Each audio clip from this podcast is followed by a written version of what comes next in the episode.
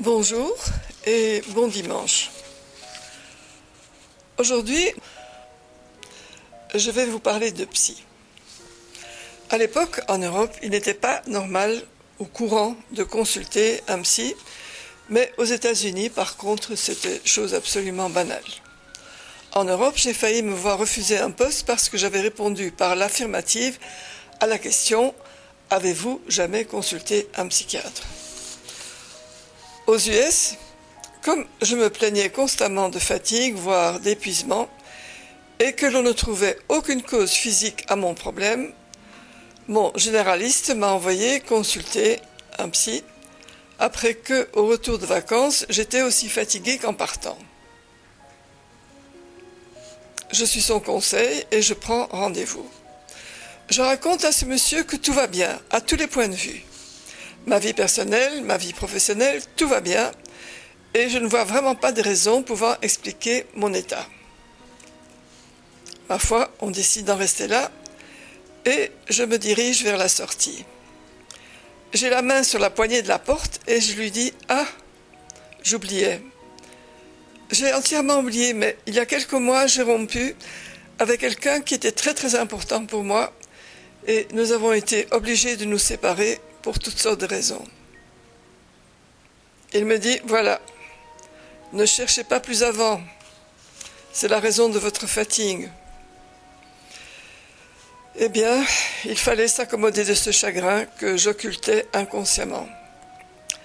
La vie devait continuer avec le bagage que je transportais. Ma fatigue a disparu. Des années plus tard, on est toujours au chapitre des psys, je souffrais d'insomnie épouvantable. Il faut dire que j'étais encore impliqué dans mes amours carcérales et la psy que je consulte me force un peu la main en m'encourageant à rompre et puis à prendre des antidépresseurs, ce qui n'était guère mon truc. Et elle est enchantée du résultat car je romps cette relation qui ne pouvait mener qu'à une catastrophe j'apprends à conduire, j'achète une voiture et ce sont des revirements qu'elle attribue aux médicaments. Comme j'attendais la visite de mes parents, je voulais quand même leur faire découvrir un peu les environs et sans voiture, cela n'aurait pas été possible. Je ne sais pas pourquoi je suis passé à un autre thérapeute, sans doute sur la recommandation d'une amie. Mais c'était un Belge. Et je dirais même plus, un Ostendais. Je lui dis alors, euh, vous êtes flamand, vous parlez néerlandais? Il me répond, le flamand, c'est la langue des domestiques et des paysans. Cela n'augurait pas très bien de nos relations. effectivement, quand je lui ai révélé que j'avais une relation avec un noir américain,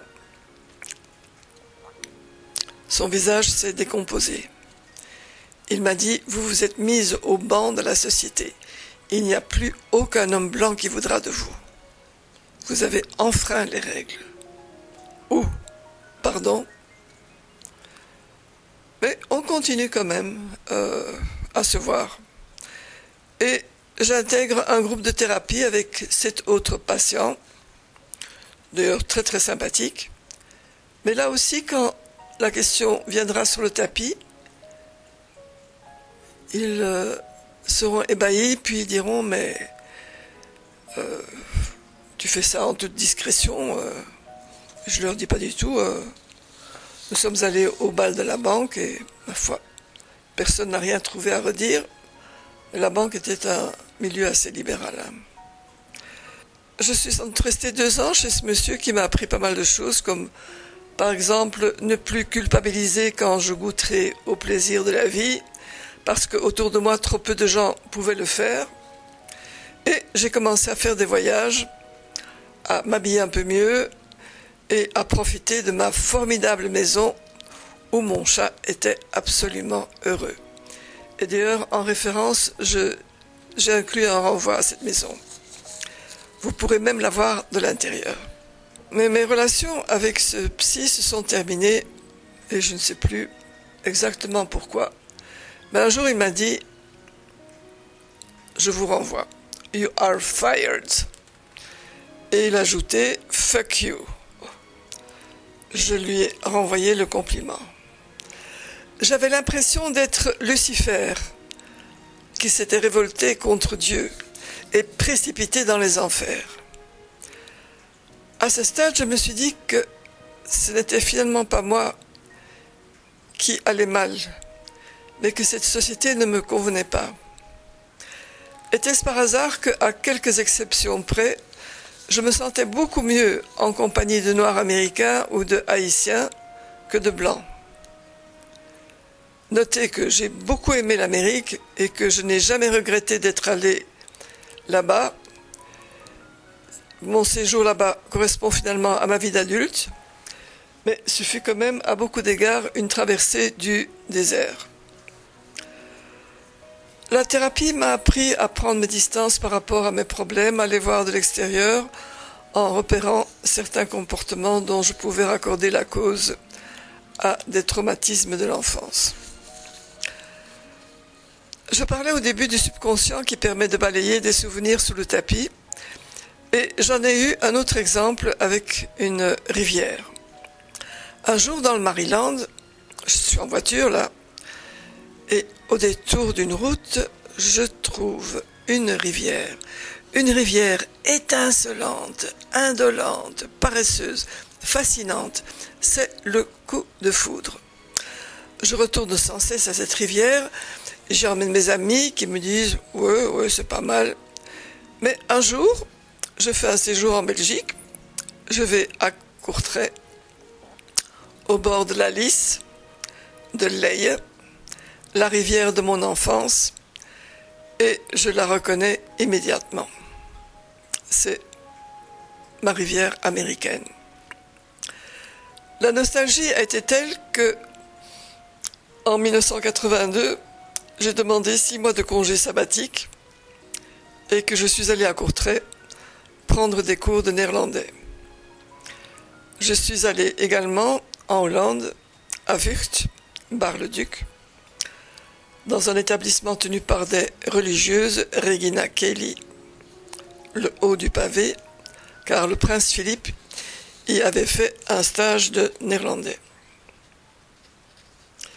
Pendant les six mois que j'ai passés en Europe, j'ai accumulé beaucoup de chaleur auprès de ma famille, de mes amis européens, et je suis rentrée à Washington gonflée à bloc et toute contente de reprendre ma carrière. J'ai aussi commencé à explorer le pays car, en tant qu'expatrié, on a tendance à utiliser les vacances pour rentrer chez soi. Et l'Amérique offrait un potentiel de découverte incroyable. Par ailleurs, voyager avec des Américains est très agréable, car ils laissent leur vie quotidienne derrière eux, contrairement aux Français que j'ai rencontrés par exemple dans le Sahara, et qui trimbalaient toute leur vie avec eux. J'ai fait la descente du Grand Canyon en, radeau et puis euh, en Sportiac euh, Grey and Desolation Desert de l'Utah. Et c'était des voyages fabuleux parce qu'il y avait un stress incroyable pendant la journée. Euh, c'était à la limite un petit peu dangereux. Et le soir, on buvait un coup et on se racontait des blagues à se rouler par terre. Par ailleurs, je me suis aussi passionnée pour la poterie. Et j'ai d'abord fait un stage chez une japonaise que je me contentais d'observer. C'était un peu l'école débrouille-toi. Après, j'ai étudié à la Corcoran School of Arts, où j'ai fabriqué des dizaines de pots dont je devrais me débarrasser quand je quitterai le pays. J'ai aussi pratiqué la poterie au Mexique et en Espagne. Au Mexique, c'était un atelier tout à fait primitif. Le potier avait pour seule arrivée d'eau un tuyau d'arrosage branché depuis Dieu sait où et qui coulait en permanence.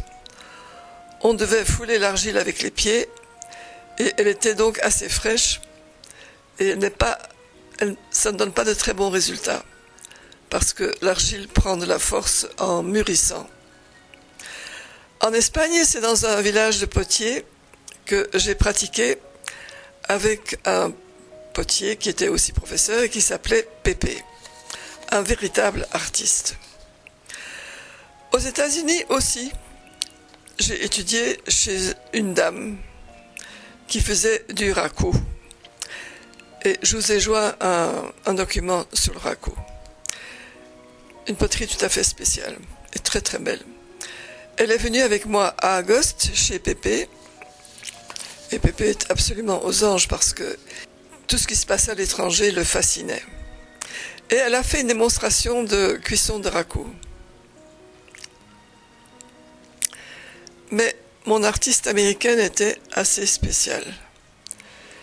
Elle s'était établie quelque part en Pennsylvanie et n'avait rien de conformiste. C'est peu dire. Elle avait par exemple un petit cochon appelé Rosie.